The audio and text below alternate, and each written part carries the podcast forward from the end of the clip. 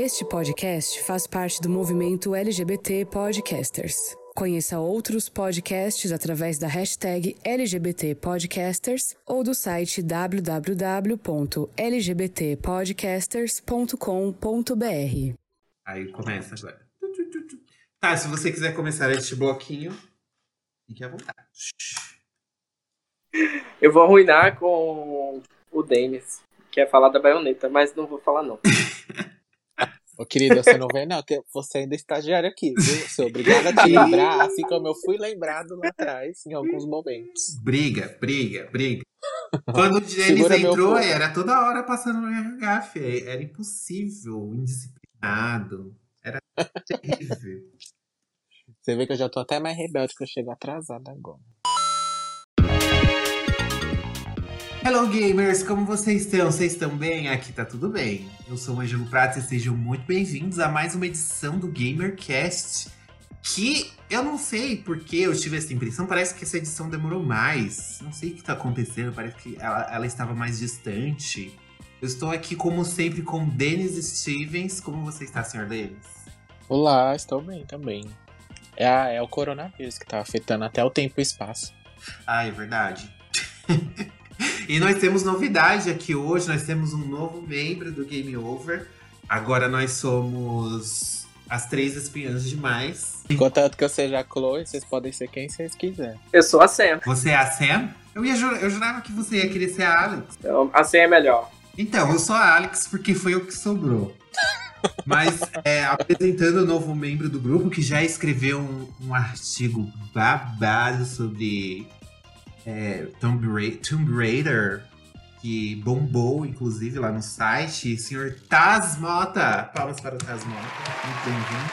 Hi, Lorena! Nosso novo estagiário. Eu maltratava muito o Denis quando ele começou, agora é a sua vez. Denis, pode maltratar ele também. Ah, eu, não- eu esperei tanto por esse momento que vocês nem imaginam. Que agora eu não sou mais o foco do negócio.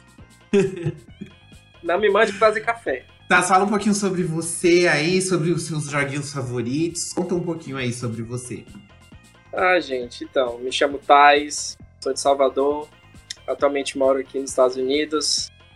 E é isso. Gamer, meus jogos favoritos. ah, Tomb Raider, obviamente, né? Já estreiei falando sobre Tomb Raider. Ah, mas também sou muito fã de jogos de luta, gosto muito de Tekken, meus jogos favoritos. Entre outros. Você gosta de. Desculpa te cortar, mas te cortando. Você gosta de Soul Calibur? Nunca joguei. Ah, então tá, continue aí sua apresentação. Miou. não deu. Mas é isso, Tomb Raider, gosto muito de Zelda também. Mas, enfim, tento jogar de tudo um pouco. Entendeu? Então, Denis, se a pessoa quiser agora falar conosco, mandar uma mensaginha. O Taz mandou um recado, inclusive, do último podcast. Mas como você tá aqui na equipe, não sei se é algo assim que dê pra. Acho que você mesmo pode falar, né, Taz? O que você achou da nossa última edição sobre divas do pop nos games? Falou que teve uns- um- umas, umas divas que você sentiu falta na última edição, certo? Certo. Falei contigo, acho que pelo canal do Instagram mesmo. É, senti falta de duas, duas citações, né? Uma que na verdade não chegou a nem ser um jogo, mas que foi feito e na etapa final a Beyoncé pulou fora do projeto, ia ser tipo um Just Dance só da Beyoncé. E a outra missão era de The Sims, celebridade, vida de celebridade, alguma coisa assim, que tinha aí que você podia interagir com a Christina Aguilera, tinha Marilyn Monroe também, Avril Lavigne, pessoas que faziam sucesso, né? E, senhor Denis, se a pessoa quiser mandar recadinho, conversar com a gente, comentar o podcast, falar que tá ruim, falar que tá bom, a gente já teve gente falando de tudo aqui. Às vezes a pessoa não manda um recadinho, mas a gente recebe uma DM no Instagram elogiando tudo, a gente fica super feliz. Mas vocês acham que as pessoas não falam mal do nosso cast? As pessoas falam. As pessoas comentam que não gostou. A gente fica o quê? Chateadíssimo. Que a gente maltratou cantora X ou cantora Y, enfim, né? senhor Denis, se a, pessoa quiser desabafar com a gente, como que ela faz? Ela pode mandar um e-mail para contato.gameover.com.br ou você pode ir nas nossas redes sociais, assim como o Taz fez, e mandar um recadinho lá pra gente. seja no Instagram, seja no Facebook, seja no Twitter, é arroba GameOverblog em todas as redes sociais. Também pode ouvir as nossas edições através do Spotify ou do agregador de, de, de podcast que você tiver aí. É, tanto da Apple, como do Deezer, como o próprio agregador do site, ou no Facebook, ou no YouTube. A gente então, estamos em todos os lugares. E é importante também o quê? Seguir a gente nessas plataformas. Ficar lá, ó em seguir, especialmente no Spotify, no qual a gente bateu a marca de 800 seguidores. Uh! Uh! Vamos chegar a mil em breve, então se você não seguiu ainda a gente no Spotify, segue a gente aí que um dia eu tenho fé que a gente vai começar a ganhar dinheiro com isso. A gente vai sortear um PlayStation 5 assim que chegar no mil. olha a fake news, olha a fake news. Ah, tá na moda, tô bem soltando mesmo. então vamos ao nosso ritualzinho padrão agora. O que vocês estão jogando? Taz, como você é um novo membro, vou te dar esta honra de dizer o que você está jogando no momento. Então, eu geralmente gosto muito de começar um jogo e só começar partir para outro quando termino o que eu tô jogando, né? Meu marido, ele geralmente costuma jogar três, quatro jogos simultaneamente. Isso me incomoda muito. Mal termina o jogo, ele já quer comprar outro. E aí acaba ficando um monte de jogo picotado sem terminar. E aí eu tô pegando esse mau hábito dele. E eu tô. Tava jogando uh, Xenoblade Chronicles, de presente. Que foi uma reedição do Xenoblade. E é um RPG. Não sou muito fã de RPG. Sinto que eu sempre tô perdendo alguma coisa. Eu tenho aquela sensação de que eu sempre tô faltando alguma coisa fazendo o jogo. Eu sou aquele tipo de jogador que gosta de completar, de platinar, né? Como o pessoal fala. E RPG me dá muita ânsia, assim, porque eu gosto de pegar um jogo e terminar. Mas enfim, um amigo meu me deu de presente, eu prometi a ele que ia terminar o jogo, então eu tô jogando Xenoblade. Mas eu parei de jogar durante o tempo para jogar Undercooked 2. Vocês até indicaram aqui no podcast. Eu zerei. Mentira! Eu dei três estrelas em todas, todas as fases. Mas eu não joguei sozinho, né? Overcooked é impossível de você jogar sozinho. Eu joguei com a Jéssica, rolou agressões físicas. Morais e psicológicas. Pratos voando, traumas psicológicos. Tô fazendo terapia online, tô fazendo, mas eu zerei tirei três, e tiramos três estrelas em todas as fases. E se não for para tirar três estrelas, a gente não sai da fase. A gente fica repetindo até tirar três estrelas. Nossa, tem umas fases que são bem tensas. Mas eu chego jogo bem curtinho, mas é divertido. Zerei ontem com meu marido. Que bom. E você, senhor Denis, o que você está jogando neste momento? Ai, gente, finalmente estou jogando The Last of Us Parte 2. Aleluia! Ah, ainda? Pois é, menino. Eu comprei a versão física aqui e aí o meu marido. Tá, eu tava jogando Ghost of Tsushima, né? Pra fazer análise do, no site. E aí acabou que o jogo chegou quase junto. É, e aí meu marido zerou primeiro e eu esperei ele terminar pra eu poder jogar, né? E aí eu comecei a jogar essa semana. E, gente, não. Ai, meu Deus. Enfim. Que parte você tá? Que parte você tá? Estou na parte em que, logo depois que a no, no, no, terceiro dia de Seattle lá, logo depois que a Ellie encontrar a Nora. Ah, entendi. É, esse aí, esse aí é, não é spoiler porque é gameplay que foi liberado. Pois bem, que ela dá uma surra de. Ai, menina, agora de, o jogo vai dar um cano. up, vai dar um up maravilhoso. E aí eu estou com a parte que aí ela encontra o Jesse e aí eles vão lá pro aquário. Hum. Mas, gente, eu entendi, eu, tô, eu entendi um pouco da, do rage das, de algumas pessoas com o jogo. É, não das pessoas que reclamaram do, da, do direcionamento da Ellie ou da Abby, enfim. Mas as pessoas que falaram um pouco do de como eles conduziram o enredo. Jogo. Não, mas a, calma, você ainda vai ver. É, não dá para dar opinião ainda. Agora, o jogo agora, nesse, nessa primeira parte, está chegando na metade. Quando você chegar, você tá, quando você terminar essa parte aí, você vai começar a segunda metade do jogo e ele vai dar, revirar todas as suas ideias sobre ele. Real oficial. É, então, eu imagino que sim mesmo. Mas é uma coisa que eu Eu acho que é um. É, eu nunca vi jogo assim, gente. Você vai, você, você vai ver ainda bastante coisa ainda. Tem muita coisa. Você tá chegando na metade do jogo. Pois então, e aí pra aliviar um pouquinho, porque o jogo é bem pesado, né? Pesadíssimo, é pesadão, como diria a Isa. É, exatamente. Você fica um pouco abalado em alguns momentos. Eu tô. Eu voltei a jogar Tales of Zestiria, que é um RPG oriental. E aí eu tô. Aí eu voltei a jogar ele pra dar uma, uma aliviada, porque ele é pouquinho mais. É, apesar de ser um RPG, ele é um pouquinho mais tranquilo. E aí.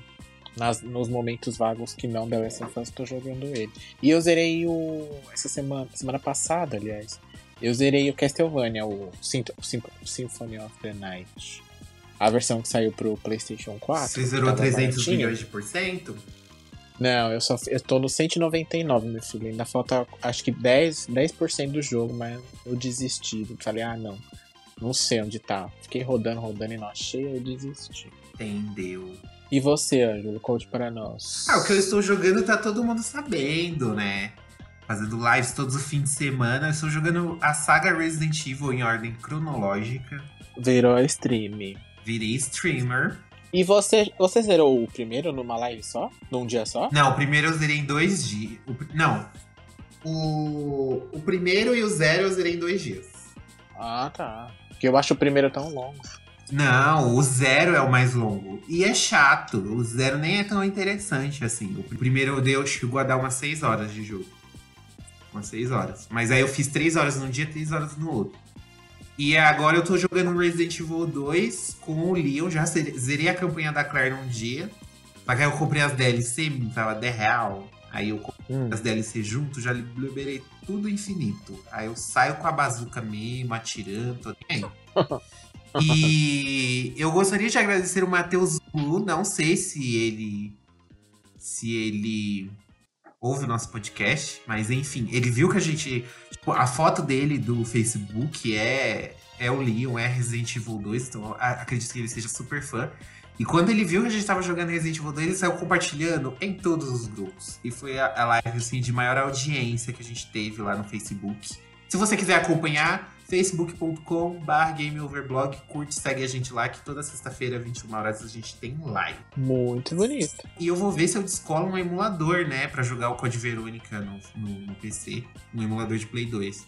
Você não tem no PS4? Ele não tem pra PC? Tenho, não tem pra PC, você acredita, o Code Verônica? Ele saiu pra Xbox, mas ele não tem pra PC. Hum, entendi. E pelo PS4 não tem como streamar no Facebook, né? É, é verdade. Vou ver o que eu que eu, que eu posso fazer. Alô, Nvidia, tá, tá na hora de mandar uma plaquinha, uma É, por favor, patrocina. Patrocina nós. Mandem mimos. Exatamente. Mandem mimos. Na nossa caixa postal. e é isso, eu tô fazendo esse, esse revezamento entre a maratona Resident Evil e Caminho das Índias, que tá babado ainda. Tô assistindo ainda. Ai, gente. Você pretende jogar a franquia inteira de Resident Evil? Toda a saga principal, até o 7. Então, ah, tá. Não vai rolar os Revelations, não? Lógico que vai. Ah, tá. O 5 e o 6, quando você for jogar, se der co-op, eu posso até jogar com você, se você quiser. Ah, sim, vamos. Agora eu preciso ser a Shiva, tá? Ah, e aí vai rolar briga, né? Ai, não, gata. Você vai não, dar. Não, vai rolar briga, vai rolar treta se for desse jeito. Só se você deixar eu ser a Sherry no 6.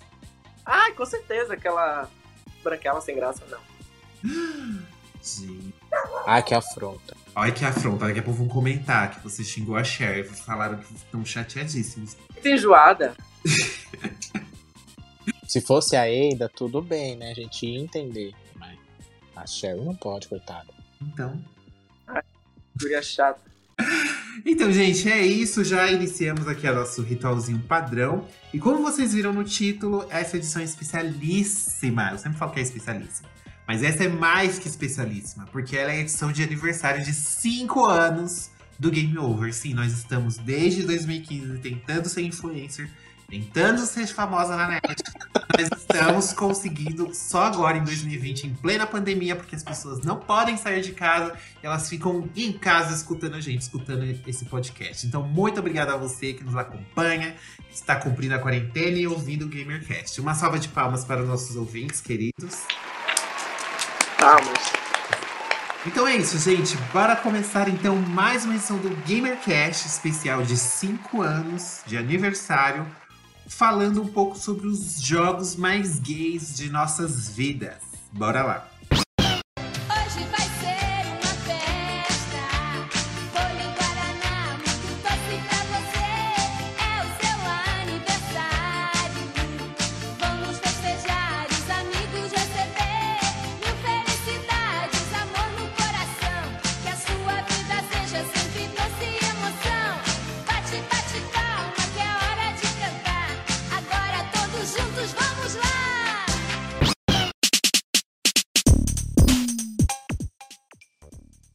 Começar então com Zelda, que para mim é uma franquia que sempre trouxe aí elementos queers, LGBT, e no Ocarina of Time a gente tinha a Princesa Zelda que passa basicamente o jogo inteiro vestida de menino e no final você descobre que é uma menina. Vestida de menino mais ou menos, né? Porque o jogo ele não deixa entender se é um menino ou se é uma menina, mas enfim.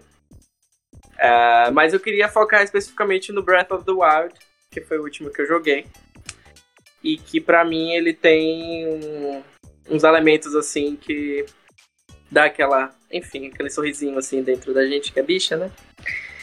Tem uns personagens que a gente interage no jogo, que é o Bolson, que a gente acaba comprando uma casa com a mão, na mão dele, é uma side quest. E ele tem um jeito bem excêntrico, assim, ele tem um brinquinho rosa na orelha. E eu acho que eles pegaram essa referência de algum lugar, dizer que brinco na orelha esquerda significa que a pessoa é homossexual. Enfim, não, não lembro direito onde foi que eles viram isso, mas é bem nítido assim, né? Ele senta com a mãozinha, ele bota a mãozinha na cintura e tal. E é bem bacana, achei bem legal, assim, trazer esse personagem pro jogo.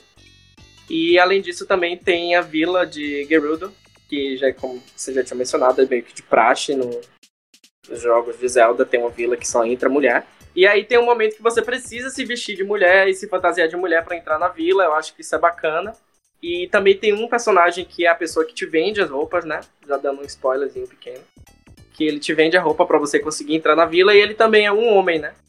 E o jogo ele sempre tem essas essas brincadeirinhas assim que você pode, né, botar roupa de mulher no, no link. É, tem as fadas também que dão upgrade lá nas suas roupas e elas são super escalafobéticas, assim, drag, drag queens, né? E eu acho que o jogo ele traz essas. aborda essas temáticas com muita sutileza, assim, muita. uma, uma percepção bem legal. Então eu colocaria Zelda aí, que inclusive é favorito de muita gente, né? Meu marido, por exemplo, ele é muito fã da série. Eu conheço muitos outros gays também que amam. A, a Nintendo ela tem esse negócio de sempre colocar a cultura queer nos jogos dela, né? Às vezes por acidente, por um errinho ali de tradução, né? Birdo, um beijo, Birdo. Mas é, é bem legal saber que eles apoiam a causa, mesmo que. que Indiretamente. É, de, de forma meio tímida, assim, mas eles. Sim. Inclusive, eles declararam apoio à parada LGBT, acho que de Nova York, não sei. Eles patrocinaram, chegaram a patrocinar, algo assim saiu no jornal na época. É o que a gente. É o que eu, é o que eu comentei uma vez num outro cast. Sei lá, digamos um Zelda. O Zelda, por exemplo, lá, sei lá, tem, é, 100 pessoas fizeram o jogo. Aí tem a japonesinha viada lá no meio. E aí eles falam assim pra ela, olha, 1%, 0, tantos por cento, o que, que você quer do jogo? Ele fala pra gente.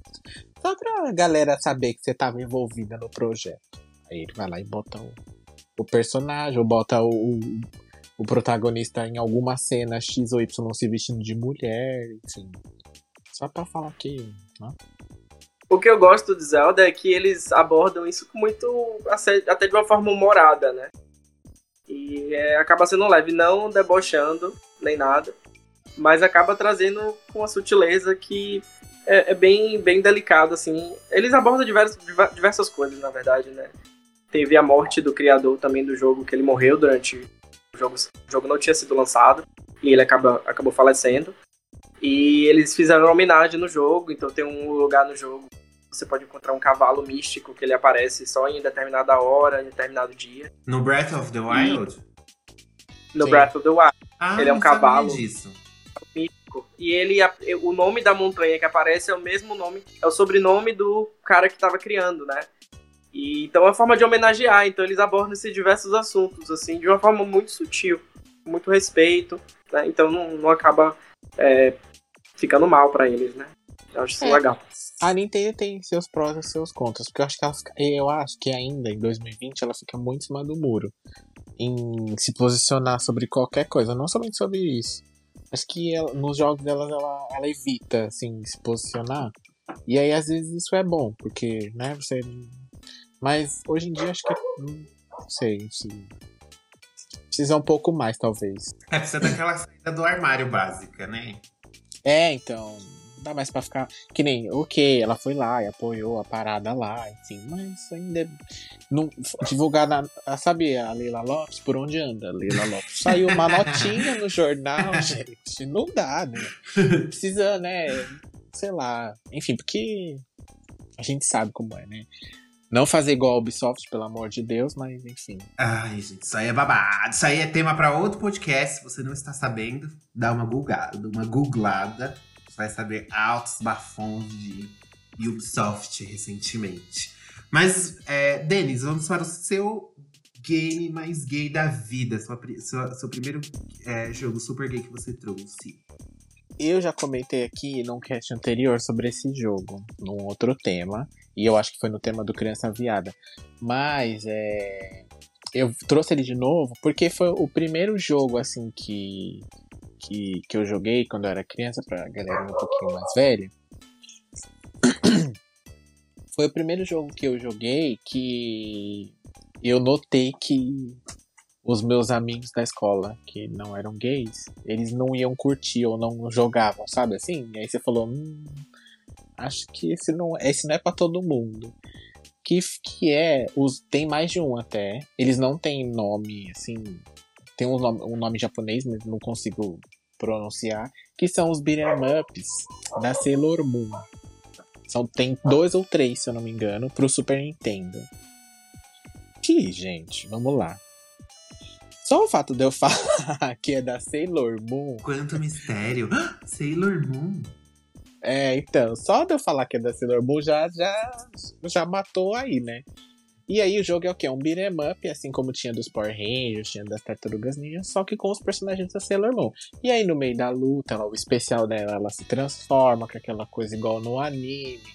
E troca de roupa, e, e o brilho, e a estrela, e o poder de coração, enfim, é, é bem gay, assim. Mas o jogo é bom, gente. Inclusive, dá pra jogar, dá pra jogar ele no emulador aí, ó. Bem legalzinho, assim. É pra você passar o tempo, esses beat'em que você zera numa jogadinha rapidinho. É, eles são bem legais. E pra quem gostava do anime na época, que, que nem eu que eu assistia, na época que passava na TV aqui no Brasil, é, fazia muita junção, porque era difícil você ver um anime e ter um jogo pra você jogar desse anime na época, enfim. Ainda mais aqui no Brasil era difícil chegar. É, então esse foi o primeiro contato que eu tive de um jogo que eu falei, hum, acho que tem algo diferente aí, né? Acho que não é pra, né, acho que não é pra todo mundo esse não. E é, tanto que, tanto que é o que eu contei no outro cast, né? Que a gente jogava meio assim, isolado na hora que não tinha ninguém, a gente pegava ali a fita. Enfim, era uma fita japonesa que tinha uma locadora aqui perto, então até pra alugar, era, era enfim. São altas histórias, gente, porque quando a gente é, é gay nos anos 90, não é igual você ser gay agora, né? Em 2019, 2018, 2020. Né? É diferente, as coisas não são assim tão fáceis como não eram, né? Tão fáceis. Então, até pra você alugar uma fita desse jeito, o próprio cara da locadora, que era um, um hétero escrotinho, já ficava te olhando assim, hum, você, aí você tinha que falar, não, é pra minha irmã, né? Ela que vai jogar, enfim. Tem dessas aí, né? Era tipo comprar uma revista de Homem Pelado, né, praticamente. É, é, é, exatamente. né? Tem que falar assim, ah, não. Ou então você pede pra sua amiga ir lá e comprar, né? Aquelas coisas. É. Você tá falando, eu tô assistindo aqui no YouTube, tô vendo. Ela fica batendo com a corrente. É, menina, Sailor Venus é a melhor. Ela, ela é a melhor porque não precisa chegar perto pra, pra, pra bater. Exatamente. Quando eu era pequeno, já. Eu não tinha acesso à cidade que eu morava. Não tinha acesso ao Canal Brasil, então eu cresci sem assistir a Sailor Moon. Quando eu fui assistir anime, já era na época de Dragon Ball, Sakura. Mas Sailor Moon passou na. Record, não foi? Não, Sailor Moon passou na Manchete nos anos 90. Depois ele passou no Na Cartoon Record. Network e depois ele passou na Record. É, Eu perdi essa fase. Que ele passava no programa da Eliana. Eu não assisti também o anime clássico, eu só assisti essa versão nova. Gente, vocês têm que ver. E se eu não me engano, tem ele gratuito no YouTube, hein? A última temporada é a melhor de todas, que entra lá três Sailors que são homens e quando se transformam viram Sailors mulheres. É bafo. Ah, são as Sailor De Stars, né? Exatamente. Ai, é muito gay. é demais, gente. Eu já, já emendando isso daí, eu fazendo um combinho de Sailor Moon, o meu jogo mais gay também é de Sailor Moon, que também já citamos aqui diversas vezes. Inclusive, tem post no blog que eu fiz uma análise sobre ele, falei da jogabilidade, os poderes de cada Sailor. Que o nome do jogo em si, que é um jogo também japonês, não foi lançado fora do Japão, então não tem o título assim mais reduzido. O título, o nome do jogo é Bishojo Senshi Sailor Moon Super S Fua Fua Panic. O quê? Olha esse nome. Mas é o quê? Esse é o nome completo do jogo, mas eu chamo carinhosamente de Sailor Moon da Bexiguinha. Por quê? Esse Sailor Moon, ele tem. é, ele é no estilo Candy Crush. Ele não é exatamente igual ao Candy Crush, mas ele é nesse estilo de quebra-cabeça, em que as Sailors vão fazendo sequências de bexiguinhas da mesma cor. E quanto maior for a sua sequência, que você estourar de bexiguinhas ao mesmo tempo, é, você vai mandar bexiguinhas cinzas para você bloquear todo o campo do adversário. Então, se o adversário passar a linha limite ali, ele é derrotado. Parece um negócio bem simples, mas o que o mais incrível nesse jogo é que cada poder da Sailor Moon pode prejudicar o, o outro. Então você tem que bolar uma estratégia. Tem uma bexiga de certa cor que ela vem mais, que ela vem com mais frequência. Às vezes, se você escolher a bexiga errada, a bexiga que não vem tanto, aí você vai ficar lá esperando. Por exemplo, você escolhe a bexiga verde, aí você fica lá esperando a bexiga verde vir e não vem. Aí a bexiga verde não vem. Enquanto o outro que escolheu a bexiga azul, que eu recomendo, quando vocês forem jogar, façam sequências de bexiga azul, vê 300 mil bexiga azul chegando. E começa a bater aquele pequeno desespero. Então eu acho sensacional, tem uma estratégia, a trilha sonora é super fofa. Eu não queria falar nada, mas dá de 10 a 0 na trilha sonora do Beat'em Up, da Sailor Moon. É, é, o Sailor Moon da Bexiguinha tem, tem uma trilha sonora muito legal. Ele ganhou uma sequência, inclusive, para o Super Nintendo. Gente, também dá pra você jogar com o emulador. Tem pro Super Nintendo, é só que a sequência eu não gostei. Joguem só o primeiro mesmo que tá bom. A sequência é ruim. E onde você arrumou esse jogo? Como que você conheceu ele? Que eu já falei que eu conheci porque eu assisti o anime. Eu conheci na época do Windows 98, né? Famoso. Que a gente não tinha internet, que tinha que aparecer na tela assim: seu computador pode ser desligado com segurança. E aí você apertava o Legal. botãozinho. Isso. Aí o que que acontecia? É, meu jogo, obviamente, meu computador era um cocô, não rodava nem gráfico de Play 1. E a gente comprou o PC do milhão lá nas Casas Bahia. Com kit multimídia. Exatamente, Microfone, microfone. né? CD-ROM. CD-ROM. Eu nem sabia pra que, que era aquele monte de CD-ROM, mas vi um monte de CD-ROM. Eu falava jogo demo e você achava que era o jogo do demônio, né? Bem isso. E aí eu ia na feirinha lá de jogos piratas. Aí eu tinha aquele catálogo lá cheio de jogo da hora pra jogar. E eu ficava assim, meu Deus. Eu vou pagar 5 reais, nenhum desses jogos roda no meu computador. Não- O que que eu faço da minha vida, senhor? Aí eu vi lá um, com 500 jogos de Super Nintendo. Eu falei, moço, isso é real? 500 jogos de Super Nintendo num CD-ROM? Ele falou, é real, oficial. Aí eu comprei, menino, e fui lá. Eu, se eu não me engano, nessa época ainda bichinha no armário, criança, não tinha amigos. Apanhava na escola. Filho, se eu, eu consumi todo o catálogo, esses 500 jogos. Eu ficava o dia inteiro procurando um jogo legal pra me jogar. Aí eu achei esse da Sailor Moon da Bexiguinha, não parei mais. Eu jogo até hoje. Inclusive tem live dele no Facebook, que eu joguei até zerar. Porque como ele é todo em japonês, eu não sei pôr no difícil. Então pra mim ele tá muito fácil. Então eu zerei ele em 40 minutos. É essa a minha história com minha- meu Sailor Moon da bexiguinha. Aí as coleguinhas, as amiguinhas viu, né? Achou fofo também. Aí jogava junto, só que elas são ruins. E como você descobriu que o jogo, na verdade, era inspirado no, no desenho? Você, tipo, Não, o desenho eu já conhecia, mas eu nunca parei pra assistir, porque eu não tinha TV a cabo, não tinha Cartoon Network. E quando eu comecei a assistir anime, a manchete já não existia mais. Então passava na Record, mas eu não parava pra ver Record passando Digimon e Dragon Ball na Globo. Desculpe, Record. Na Record pra assistir. É, mas eu assisti na manchete, gente. É, vou assumir. O Denis é a ass- Kakura do grupo. É. A mestra anciã. eu assisti realmente na Record. Eu não assisti inteiro porque. Na, na manchete, desculpa. Eu não assisti inteiro porque a manchete comprava só, tipo, um- a- umas temporadas assim. E aí, quando dava o episódio e ela não tinha mais, ela começava de novo. Aí eu meio que me enchi o saco um pouco. E aí eu perdia. E depois, quando eu ia. Quando eu lembrava que. Que já, que já tinha dado, teoricamente, os episódios que eu tinha visto, que era pra começar os novos. É, às vezes já tinha passado e aí eu perdi alguns episódios, mas isso não impacta muito não, porque o, se você tirar tudo que é filler do jogo da Sailor Moon, deve dar uns 40 episódios, e olha lá. Então, foi isso que me incomodou. Teve uma vez que eu peguei o anime clássico e falei, vou assistir. Eu assisti 15 episódios. Aí eu falei, gente, como tem filler nesse anime, é muito filler. Muito filler. Porque ele foi, porque ele foi feito junto com o mangá, eu li depois. Sim. sim, então eles tinham que exatamente. enrolar muito pra dar tempo do mangá sair, pra eles terem história pra fazer a história andar. Sim. Tem uns episódios de fillers que são muito engraçados, são muito bons de você ver. É, até hoje, assim. Mas se você quiser saber da historinha mesmo, da Sailor Moon, que não é uma história, né, muito Kojima da vida, mas é, é ok. É, você pode assistir a versão. é, essa versão nova que saiu, que é, Crystal. é, é, que ela é, dire... é igualzinha ao mangá, que foi lançado e depois relançado, enfim. E é bem bom. É, É- eu assisti, eu assisti. São te- tem três temporadas. É bem curtinho. é, acho Uhum. 13 episódios cada temporada. E, se eu não me engano, o último arco, que deve ser esse dos Stars aí, vai ser em filme e estrear agora em 2020. Só vão ser dois filmes, a parte 1 e a parte 2. Só que por causa da pandemia foi adiado pra 2021. Nossa, eu não sei vocês, eu tenho a sensação de que às vezes é, existe um certo timing assim, na hora que você assiste. Eu mesmo já tentei assistir alguns desenhos que eu adorava quando eu era pequeno. Eu já tentei assistir Sailor Moon, porque, enfim, é um clássico. E eu simplesmente não consigo. Né? Então eu, eu acho que até desenhos que eu adorava quando era pequeno, às vezes eu tento assistir hoje eu não, não, não tenho o mesmo tesão em assistir.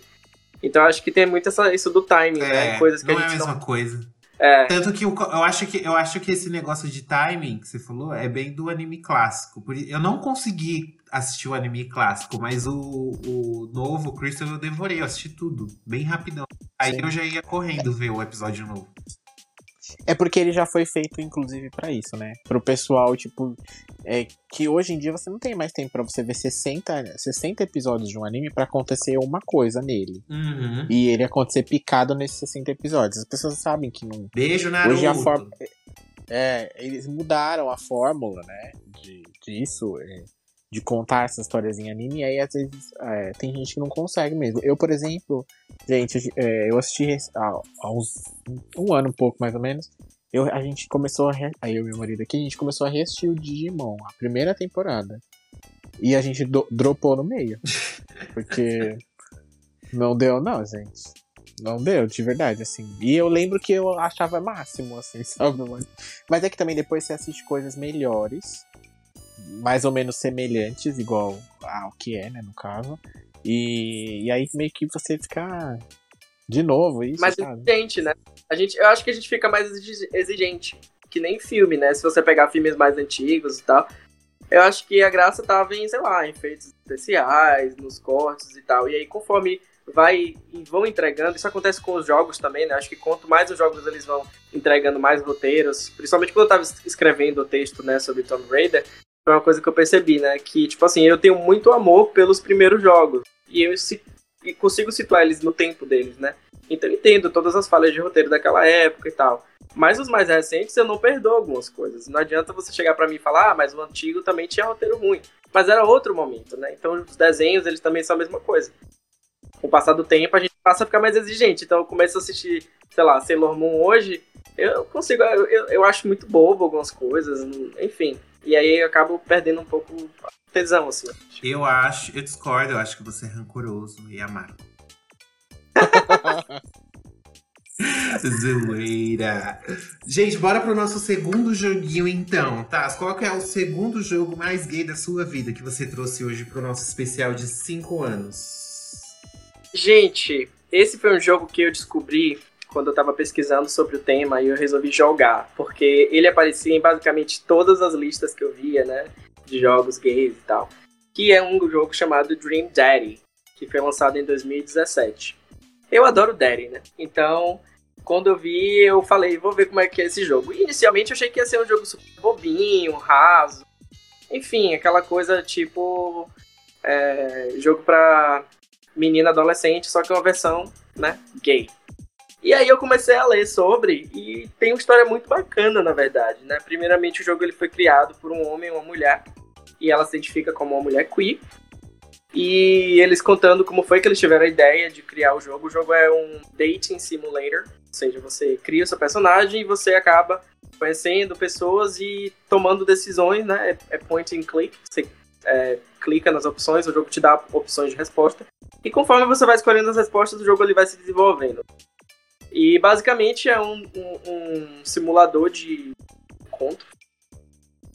E é, é, como o próprio nome do jogo fala, é, é Daddy, Daddy Dream, né? Dream Daddy, tipo, papai dos sonhos.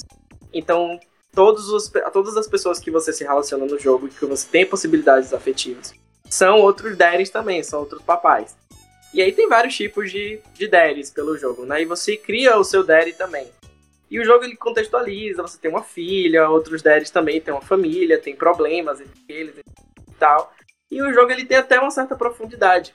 E ele foi criado, na verdade, é, devido a uma piada que eles fizeram, eles descobriram que existe um Instagram, que é, é o nome do, do Instagram, é sobre daddies que vão pra, pra Disney, né? Tipo, daddies gostosos que vão pra Disney. E esse Instagram, ele é só sobre fotos de caras, né, de, de pais gostosos na Disney. Aquele cara mais gostosão com o filhinho do lado na Disney. E aí eles fizeram piadas entre eles mesmos e resolveram criar esse jogo. E aí foi que eles criaram o Dream Daddy. E acabou popularizando, foi um dos jogos mais vendidos na, na Steam em 2017. E ele tem. Ele não tem cenas de sexo nem nada, mas obviamente você transa com alguns dos pais, mas é aquela coisa bem, a tela escurece, você amanhece, você tá na, na cama e tal. É bem legal, é entretém. Não sei se vocês já jogaram. Eu, eu, comprei, eu já joguei esse jogo, eu comprei ele no, PS, no PlayStation 4. Ai, só que ele não me pegou, não. tem muito texto, né? É muito diálogo. É, ele é, é muito texto, então você tem que gostar muito de. Não tem, não tem um ritmo de um jogo. Parece que eu tô lendo um livro. Isso, é. é sabe o que me lembrou? Ah. Me lembrou quando eu tinha 17, 16 anos e eu ficava lendo contos eróticos no Orkut. Gente, no primeiro dia já tá se abrindo assim. ah, não tem nem falar isso. Eu adoro conto erótico. E aí Nossa. eu ficava lendo contos eróticos no Orkut e eu lembro muito de entrar assim. Então eu, eu, eu lembro que tinha muita dessa imersão, né? E o jogo ele te ajuda muito nisso, assim, porque o jogo ele, os bonecos eles não se movimentam, né? Eles entram em cena, é um jogo né, de, de, de camadas, então o personagem entra em cena, ele faz umas. muda as expressões faciais e tal, mas não, não tem, tipo, movimentos de fato. Vocês encontraram um lago, e aí você quer tomar banho, aí ele te pergunta, né? E aí vai narrando, então você tem que meio que imaginar também o que tá acontecendo. Uhum. Então eu me senti meio que quando eu tinha 16 anos que eu ficava lendo contos eróticos, assim. Me teletransportou muito. Que gay safada. E você, Sr. Denis, qual que é o seu segundo joguinho que você trouxe aqui pra nós? Olha, meu segundo jogo que eu vou trazer aqui pra gente falar um pouquinho. A gente já falou, da verdade, dele bastante. Ele é quase que um personagem aqui do, do podcast. A gente quer enfiar esse jogo em tudo quanto é lugar mesmo. Tudo quanto é lista, tem que aparecer. E sim, que é no caso Bayonetta. Que temos aí Bayonetta 1 e 2 para comentarmos um pouquinho mais. Mas aí temos aí, por enquanto que o 3 não sai, né? Temos aí dois jogos da série para falarmos. É, o segundo é exclusivo da Nintendo. O primeiro você pode jogar inclusive no PlayStation 4, que ele saiu recentemente aí no Xbox também. Uma versão remasterizada, né? Uhum. Full HD, 4K, aquela coisa toda lá, para fazer mais um dinheiro aí. E aí, como ninguém se interessou, a Nintendo foi lá, viu o potencial, viu que as gays gostou, falou, hum, vamos pagar aqui pra eles fazerem o 2. E aí fez o segundo jogo, que é tão bom quanto o É primeiro. maravilhoso. Não sei se O vocês, segundo eu acho vocês melhor. concordam. O segundo eu acho melhor. Tem tudo. Tem prostituição, Tem feiticeiro no meio, tem mentira e outras coisas mais. Você vê que ele já puxa lá embaixo, né? tem tudo, tem tudo. Eu particularmente adoro. Foi um jogo que, na verdade, é, eu lembro que meu marido ele falou assim: eu não vou comprar o Switch só por causa de um jogo, que ele é fã de Zelda, né? E aí ele falou: eu não vou comprar o Switch só pra, pra jogar Zelda. E aí eu falei: ah, tem esse jogo aqui, o Bayonetta, que tem o 2 que é exclusivo pra Nintendo Switch. Então agora a gente tem dois jogos pra poder comprar o Switch. E aí a gente comprou o Switch. E o jogo, gente, não adianta, ele continua o mesmo preço. Eu esperando abaixar o preço. Eu falei, gente, esse jogo já foi lançado já tem, uns, sei lá, mais de 5 anos. Se nos Estados Unidos tá difícil, meu querido. É, meu querido. Vem aí pro Brasil com o Bolsonaro pra você ver o que é bom pra tosse. Paguei 60 dólares. Mas assim, não me arrependo de momento algum, porque eu acho o jogo fantástico. Não só a personagem em si, que ela é incrível, ela chuta e atira e faz polidense enquanto destrói os demônios e tal. Mas o jogo também ele é muito bom, né? Ele tem um, um- uma. um- ele incentiva você a jogar várias vezes, tem a coisa do score, de você, né, de acertar o timing. E- eu jogo até hoje, assim, é um jogo muito incrível pra mim, assim, marcante. É, Ele tava, inclusive, na minha lista, né, mas você acabou falando. Então, pra quem não conhece, né? Tem, sempre tem aquela A gay perdida. a gay perdida no mundo. Ima- Imaginem um, um Devil May Cry com uma mulher que no lugar das, das da Ebony Ivory lá, que é os revólveres do Dante, ela tem um sapato de salto que são dois revólveres em cada né? E aí pra atirar ela faz o quê? Levanta a perna, estica, vira de ponta cabeça. Como o Tato falou, dança um polidense rodando e atirando, ataca com o cabelo, ataca com a roupa, é. Ela é uma versão melhorada do Dante. Sorry, Dante. Desculpa, Dante. Mas ela Eu pegou não vou mais tudo falar que... nada, não. Ela pegou tudo que tinha no Devil May Cry e elevou ao máximo, assim, ao nível celestial, eu diria. Literalmente, né? Eu joguei na época. Gente, na época eu joguei Bayonetta 2 no Wii U, uma noção. Eu fui um dos Sim. sortudos felizardos que teve a coragem de comprar um Wii U. E eu comprei Bayonetta 2, que vinha um e o 2, vinham os dois, os dois CDs juntos. Uhum. E, tipo, gente, é incrível. E, é, tipo, as cenas de ação são maravilhosas, os especiais. E, e também, por isso que deixa gay muito oriçado, tipo. E, e também a linha do tempo casa perfeitamente com o primeiro. Você, você joga, às vezes, não, como não tem legenda em português também, você acaba ficando meio confuso. Mas a linha do tempo do 1 e do 2 se encaixa sim, de um jeito maravilhoso. Tanto que eu nem achei que ia ter um 3. De tão redondinho que são os dois jogos. O pessoal pode não ter reparado.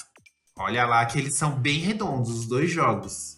É um jogo que praticamente ele não precisa de uma terceira continuação. A gente quer mesmo porque a gente é fã. Ah, a gente quer close. Mas a gente quer close. É engraçado que ele, ele é muito óbvio que ele foi um jogo pensado pro público masculino, né? Tipo, aquela coisa da personagem que tem os ângulos super sexualizados e tal. Mas o público gay, ele sempre tem uma empatia muito grande por personagens femininos fortes, assim, né? Tem a Ada de Resident Evil, tem a Lara Croft. E a Bayonetta, pra mim, é uma delas também. A gente adora ver mulheres pisando nos machos escrotos pelo jogo. É como a gente disse uma vez. A... É da Platinum, né? A Isso. Platinum mirou no... nos homens safados e acertou nas viadas. né? Foi o que deu, né? Acertou dando aquele tiro de coração. Eu adoro quando ela, ela tira e sai cinco balas assim, formando um coração. É tipo o cúmulo do absurdo. Tipo, é, é o mais Até hoje eu absurdo não sei já como ela tira com o pé, como que ela puxa o gatilho. Usando salto. Ela dá uma travada no cu e atira. Pode ser, não sabemos. Ela sofreu um pouco com a- algumas críticas, né? Eu, eu sinto que existem algumas, algumas, algumas é, pessoas que criticam a hipersexualização do jogo, mas eu acho que ele é uma hipersex- hipersexualização que é proposital. Todo jogo ele tem uma proposta. E se a proposta do jogo é ser hipersexualizado, beleza. Eu acho que pega mal quando o jogo ele se propõe a fazer uma coisa séria e acaba indo pra ridicularização. A Madonna ela fala muito que ela é muito criticada quando ela ela falava sobre sexo e tal, as pessoas diziam, algumas, né, pessoas do movimento falavam que ela é, tava, na verdade, ela fazia um desserviço. E ela falava que não era sobre não ser objetificada, era sobre ela poder ser quem ela quisesse. Se ela quisesse ser séria, ela seria séria. Mas se ela quisesse ser um objeto sexual, ela seria também. É sobre isso. É. O que, que eu ia falar também? Ah, a gente, a gente comentou esses negócios aí que você falou também no, na nossa edição do GamerCast sobre sexualização de personagens. A gente falou sobre a baioneta e o grande diferencial dela é que ela é uma mulher bonita e gostosa e ela sabe disso. Ela não, tá, ela não é utilizada pura e simplesmente por fetiche. Porque ela é foda. Ela não tá ali atrás de macho, ela tem a história dela, ela não tá ali procurando macho, ela é bonita, ela é gostosa, ela sabe disso e ela usa a sedução dela. Ela, ela não tem vergonha de se exibir por ser bonita. E ao contrário de outros personagens que estão só para ficar atrás de macho em praticamente todos os jogos a maioria dos jogos ou para ser resgatada, a baioneta não. A baioneta ali tá pra ir atrás do, da treta dela, pra resolver os negócios dela. E ela sabe que ela é foda. E ela exibe isso sem vergonha nenhuma. Super. E, seguindo a nossa listinha aqui, o meu segundo jogo mais gay da vida também já era de se esperar, né? É, eu acho que não é surpresa para ninguém, que é a trilogia Mass Effect e o Andromeda também, né, tadinho? A gente inclui o, o Mass Effect Andromeda aí no meio. Pra mim, Andromeda é só o show mesmo, e olha lá. ah, nunca joguei. Você nunca jogou nenhum Mass Effect? Nenhum Mass Effect. Menina, eu altamente recomendo a trilogia original. É muito bom. E porque o Mass Effect, a gente já falou também aqui várias vezes, Mass Effect, ele é um, um jogo mais gay, assim, da minha vida. Lembrando que essa é uma lista pessoal, tá, gente? A gente tá falando dos jogos gays, assim, que a gente achou super viados, que marcaram a gente, nossa vida, nosso pensamento. E o Mass Effect foi a questão do relacionamento a questão de eu pegar e conversar com uma gay assumida e ela se desabafar para mim, contar sobre os sentimentos dela e eu ir, é, a gente flertar e a gente ficar junto, a gente se apaixonar e todas essas possibilidades que o Mass Effect proporciona, não só entre dois homens, mas também é, em pers personagens femininas, o leque de possibilidades de relacionamento só foi aumentando conforme os jogos foram passando. E também porque eles têm fei terem feito o boy magia mais incrível de todos, que é o Kaidan Alenco, né, gente? Ah, quem não jogou, só quem viveu sabe, Gabi. O que, que é maravilhoso, fofo, sensível. Quando ele me trata mal no 2, eu fico tão triste. Mas eu sei que é por causa do roteiro do jogo, porque ele jamais me trataria daquele jeito na vida real. Claro. A EA fez de propósito, ela falou. Foi, a EA quis causar no meu relacionamento. Sim, EA sim. não, né? A BioWare. Eu já joguei o terceiro jogo, se eu não me engano. Um pedaço dele no Xbox, mas. Menino, sem pegar do primeiro. Mass Effect. Não. Mass, é, o Mass É que eu não gosto muito de coisa de, de espaço. espaço assim, sabe? mas não é tão maravilhoso. muito, não. É tão redondinha, é uma história tão bem elaborada. Tipo, cara, é sério, você vive uma vida ali dentro daquela nave. Você vive uma vida quando você para pra conversar com a tripulação. E eles as angústias. Aí tem a missão deles que eles pedem sua ajuda. Aí você vai e cria um laço com eles. Aí eles tretar dentro da nave. Aí você tem que apaziguar. Tipo, para, cara, eu que mando aqui. E que não sei o quê. Aí quando vai pro Mass Effect 2, aí você reencontra todos eles e eles já seguiram a vida. Porque você. Aconteceu um negócio lá, né? E aí você. Eles seguiram em frente, não quer voltar pra sua nave. Meu, é incrível. O roteiro de Mass Effect é sensacional. Sensacional, sensacional. Fora que as personagens femininas também, meu Deus, né? Só divas maravilhosas e, e sedutoras. Destaque pra Jack. Jack é uma personagem toda tatuada, careca, louca da vida, que sofreu horrores e é tipo um exemplo assim de, de superação dentro dos videogames. Assim. Jack diva demais. Jogarei um dia que tiver é, ele tem retrocompatibilidade, né, no Xbox. Um dia que eu tiver Xbox, eu No Xbox, sim. E aí você vai jogando, você vai tomando suas decisões no primeiro joguinho, você já puxa o save no 2. Ah, o que você faz no primeiro reflete no 2. Exatamente. As decisões que você tomou no primeiro jogo vai influenciar no segundo, e as decisões que você tomar no segundo vai influenciar no terceiro. Hum. Tem cara, tipo, tem missão. sec- O, o jogo é tão incrível que tem missão secundária que você fez lá no primeiro jogo, que você nem lembra da pessoa, e ela aparece no terceiro. Você me ajudou e que Hum, não sei o que, não sei o que, eu sou o fulano. Mano, e era uma side quest X que eu nem lembrava que existia. Por isso que Mass Effect me cativou muito, assim, muito, sério. Quando eu zerei o 3, eu fiquei, tipo, com a cabeça no travesseiro, assim, igual quando você zerou Final Fantasy VII. Mas o que fazer minha Sim. vida, porque, tipo, tinha se encerrado um ciclo, assim, que eu fiquei mais de.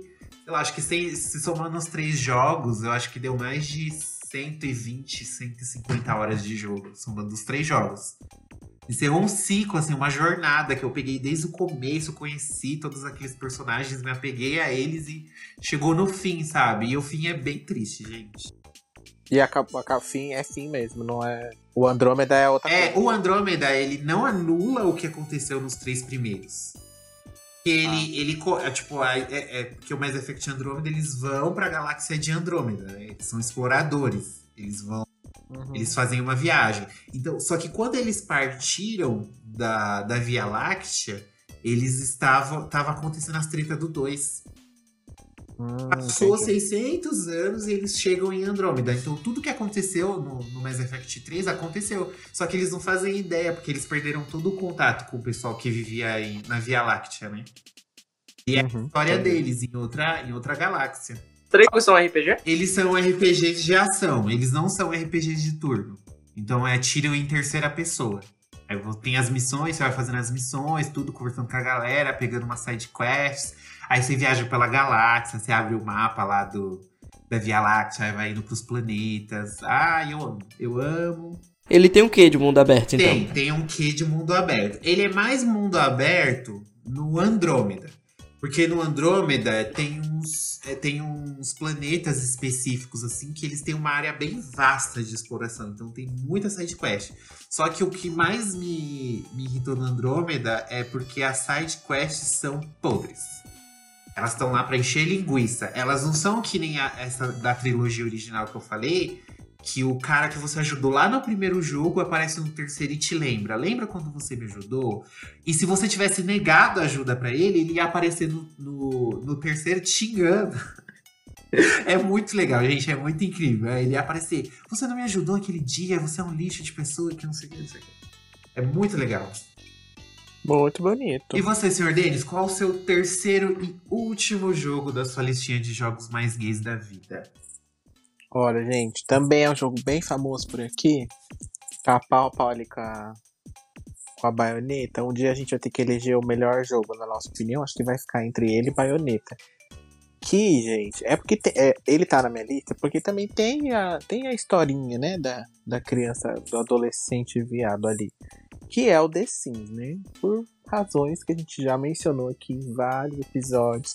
Mas a gente tem que enaltecer mesmo. Por quê? Porque quando você é você é uma gay que está no armário, o que que você busca? Né? Você busca Sigilo. você busca ações ações Eu não entendi. Busca o não quê? Gelo? Sigilão. Ah, sigilão, menino. Então, você busca você busca ações das quais você não pode fazer na vida real, né? Por N situações, porque enfim. E aí aparece o The Sims, em que você pega o boneco, o seu boneco lá que você faz, seu personagem, e manda ele beijar outro homem, e inesperadamente ele beija outro homem. Você, meu Deus, desliga o monitor, desliga o monitor, desliga o monitor. E é isso, né, gente? Por, é por essas e outras, porque a, a, a história do jogo, assim, pra mim, é, foi numa época. Foi bem nessa época em meio que você tá no armário, mas não tá no armário, e aí você. É, enfim.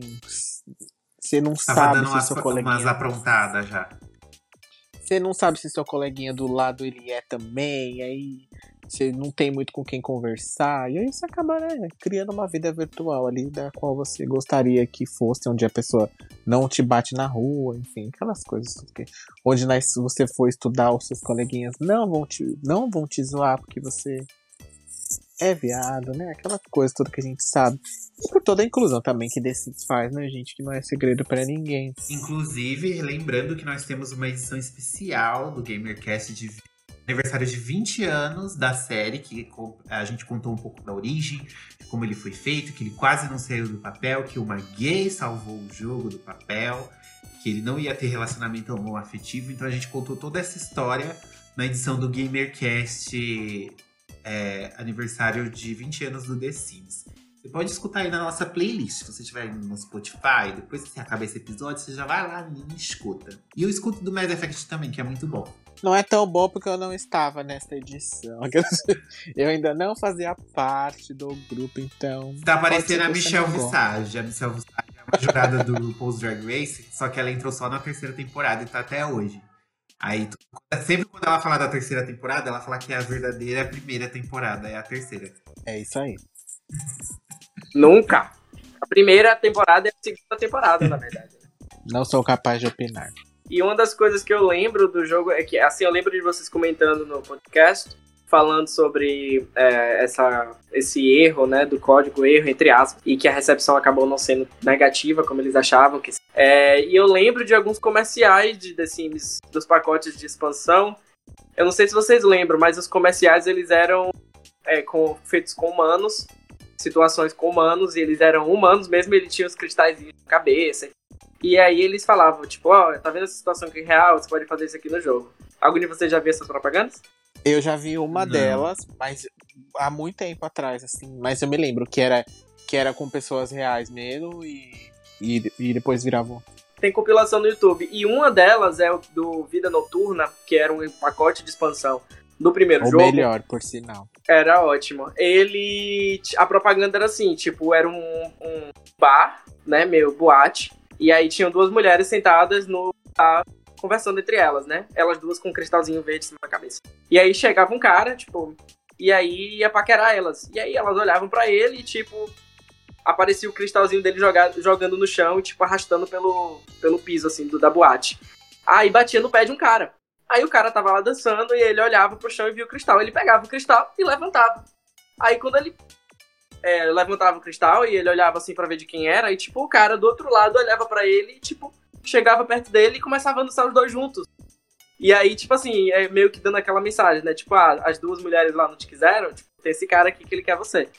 Então o jogo ele meio que abraçou isso, né? É, ele tinha essa coisa meio é, é, irreverente, assim, pode se falar, né? O jogo tinha essa reverência. Eles trouxeram isso, inclusive, para os comerciais. Né? Que legal. Eu vou procurar depois para assistir. Mas enquanto isso, Taz, qual que é o seu último joguinho da lista? Meu último joguinho da lista é um jogo que também é um pouco recente, foi lançado em 2014, essa DLC de The Last of Us, que é a DLC que você joga com a Ellie, que é chamada Left Behind, que aí conta a história, o background, né, da Ellie, como ela foi mordida, como ela descobriu que ela era imune e tal. E é a primeira vez que o jogo ele fala sobre a sexualidade da Ellie. Porque no jogo principal isso não é mencionado. O jogo principal ele fala, até aborda algumas coisas assim sobre o universo gay, né? Tipo, tem um cara que é um amigo do Joel e ele tem. E ele é gay, meio que fala sobre isso, né? Meio que bem superficialmente e tal. Só que na DLC, ela, na verdade, ela conta a história dela com uma amiga dela, que na verdade é namorada dela, não é amiga. E aí você descobre isso, fica muito claro, né? E o jogo ele trata do assunto com muita sensibilidade. E é, é, tem também a tristeza, obviamente, né? The Last of Us ele tem essa coisa de abordar assuntos pesados. E o jogo ele aborda isso. E é engraçado porque, assim, apesar de The Last of Us ele ter público majoritariamente masculino, heterossexual, e ele ser um jogo de tiro, de porrada, aquela coisa bem hétero, ele fez você jogar o jogo, se apaixonar pela ele e no final ela é apresentada como uma menina lésbica. Então, assim, você já foi pego, sabe? Você já. Não tem como você simplesmente chegar e desgostar Só dela pelo fato dela ser lésbica. malandro aparecer e falar: Yeah, yeah, pegadinha do malandro. então achei inteligente da Naughty Dog falar sobre isso, abordar isso. É, não, não, não, jogar isso de cara. Vai te dando umas pistas aqui, outras ali, e depois você acaba meio que fazendo, montando quebra-cabeça. Então achei uma forma muito legal de mostrar um personagem que né, acontece de ser lésbica, mas o jogo não é sobre ela, né? É um jogo que tem várias temáticas acontecendo. E ela ser lésbica é apenas uma das características dela, né? É muito difícil você não gostar da Ellie, deixar de gostar dela por causa da DLC, né? Muito bonito. E agora indo pra minha última indicação de jogo mais gay da vida, é, eu posso dizer com toda certeza que é a série Metal Gear Solid. É, alguns héteros poderão ficar chocados por eu dizer isso. Mas, gente, esse jogo, ele tá disfarçadamente disfarçando a homossexualidade. Será? Ai, com certeza. Pra começar pelo, pelo próprio pelo próprio Solid Snake. Já é aquela, aquela definição de Derry sarado, maravilhoso, com aquela bonzinha gostosa. Quem jogou Metal Gear Solid 4 sabe do que eu estou falando. Quando ele deitar se arrastar, era o som de todas as gays, que as gays sempre viram Lara Croft com as pernas abertas, regaram com a bunda na nossa cara. Metal Gear Solid fez isso pelas gays. Botando ele de roupa colada, com a bunda desenhadinha assim, ó. E sem capa, porque normalmente o cara, pra mostrar o corpo, assim, em videogame, ele usa, ele usa capa, ele usa esses negócios. E também tem um outro personagem super homossexual também, que ele não é gay, mas tipo, gente, aquilo lá é. É. gay bait. É isca pra nós. Que é o Raiden. Que ele é o protagonista do Metal Gear Solid 2. E que tem uma cena em que ele fica peladão. Vocês viram? Que ele vai ser torturado assim. Super homossexual. Aí tiram toda a roupa dele. Deixa ele pelado. Aí você escapa nu. E além de você escapar pelado, você tem que, tipo, encontrar o seu equipamento nu. E aí é muito engraçado, porque ele, ele dá, tipo, ele dá uma estrela, assim, sabe? Aí ele dá uma estrela tampando o pinto, assim, com a mão no saco. e todo mundo odiou, tipo, porque ele era muito delicadinho. E ele, e ele parece um, um ícone de um, um K-idol, sabe? De K-pop, assim, com cabelo bem emo, assim. Uhum. E, e no Metal Gear Solid 3, que ele é um prequel, né? Ele é o, ele é o primeiro da saga, assim, em ordem cronológica. Tem um personagem que ele, ele é o vilão principal da série lá, comunista, fodão, que é assumidamente gay. E, tipo, é, é bizarro. Tem uma missão, vou contar pra vocês, tem uma missão que a gente tem que usar uma máscara do amante desse cara. Só que a gente não sabe. Até então. A gente, não, a gente só descobre depois. E aí, é, não sei porque o rosto desse cara é igualzinho ao do Raiden. A máscara que a gente tem que pôr é a máscara do Raiden. Não sei por que, que eles fizeram isso, mas enfim, referências. E quando esse cara acha a gente e, a, e pensa que é o amante dele, porque a gente tá com essa máscara, a gente tá com o rosto do, do, do namoradinho dele, ele chega e apal, apalpa o nosso membro. Gente, tem essa cutscene no YouTube. Gente. Pega na mala do boy. E ele reconhece que não é o boy dele pela mala.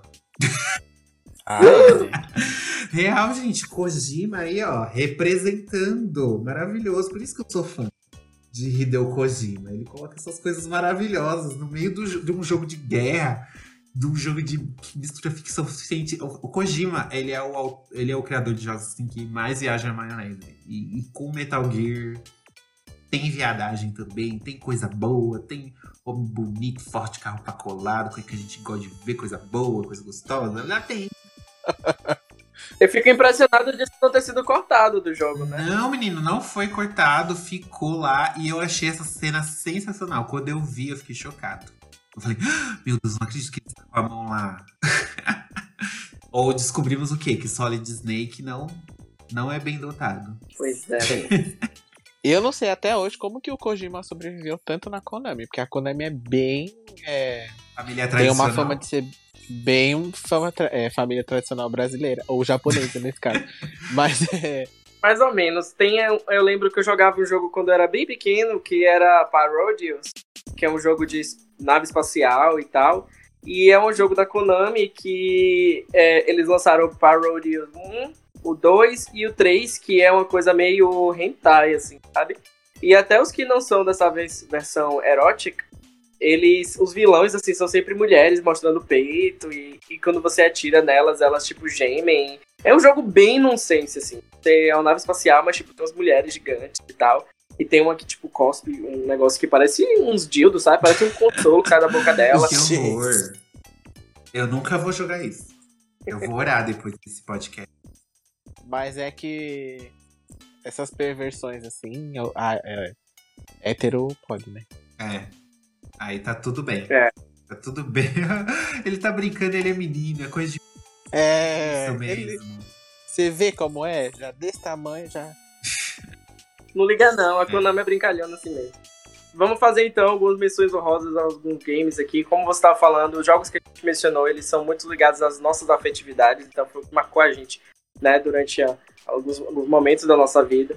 Mas tem alguns games aí que representam muito para muitas pessoas, entre eles Life is Strange, muita gente aí gosta, é, Dragon Age, é, e por último Fire Emblem, que eu tava fazendo a pesquisa.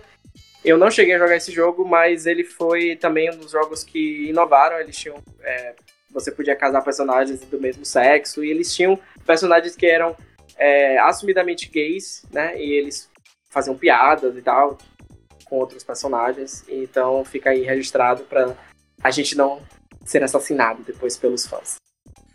Mas você tem consciência que mesmo assim alguém vai lembrar do jogo da crochinha que saiu lá no Atari. Você não citou o jogo do Atari. Ah, isso aí sempre, né? Sempre, sempre chega alguém pra falar alguma coisa e tal. Tenho certeza que vai chover gente falando, porque é que a gente não comentou de Tomb Raider, né? Que tem essa personagem feminina e tal.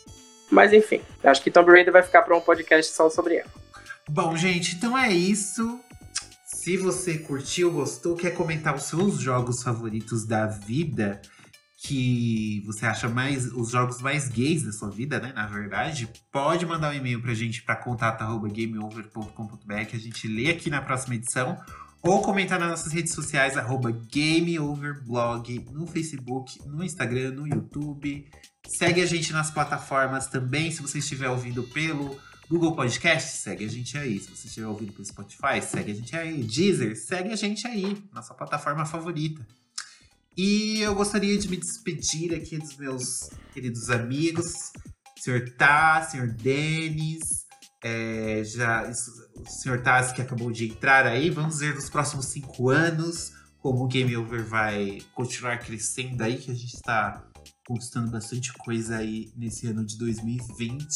Eu espero que nos próximos cinco anos fique ainda melhor. Então vou- já estou aqui soprando as velhinhas. Eba, tem bolo e brigadeiro. Tem bolo, brigadeiro. A gente vai comer assim pra- que a gente encerrar aqui, gente. Exatamente. Dá tchau, gente. Se despeçam agora. Tchau! É isso, gente. Até a próxima. que A gente tá com pressa aqui que vai comer bolo. Bye!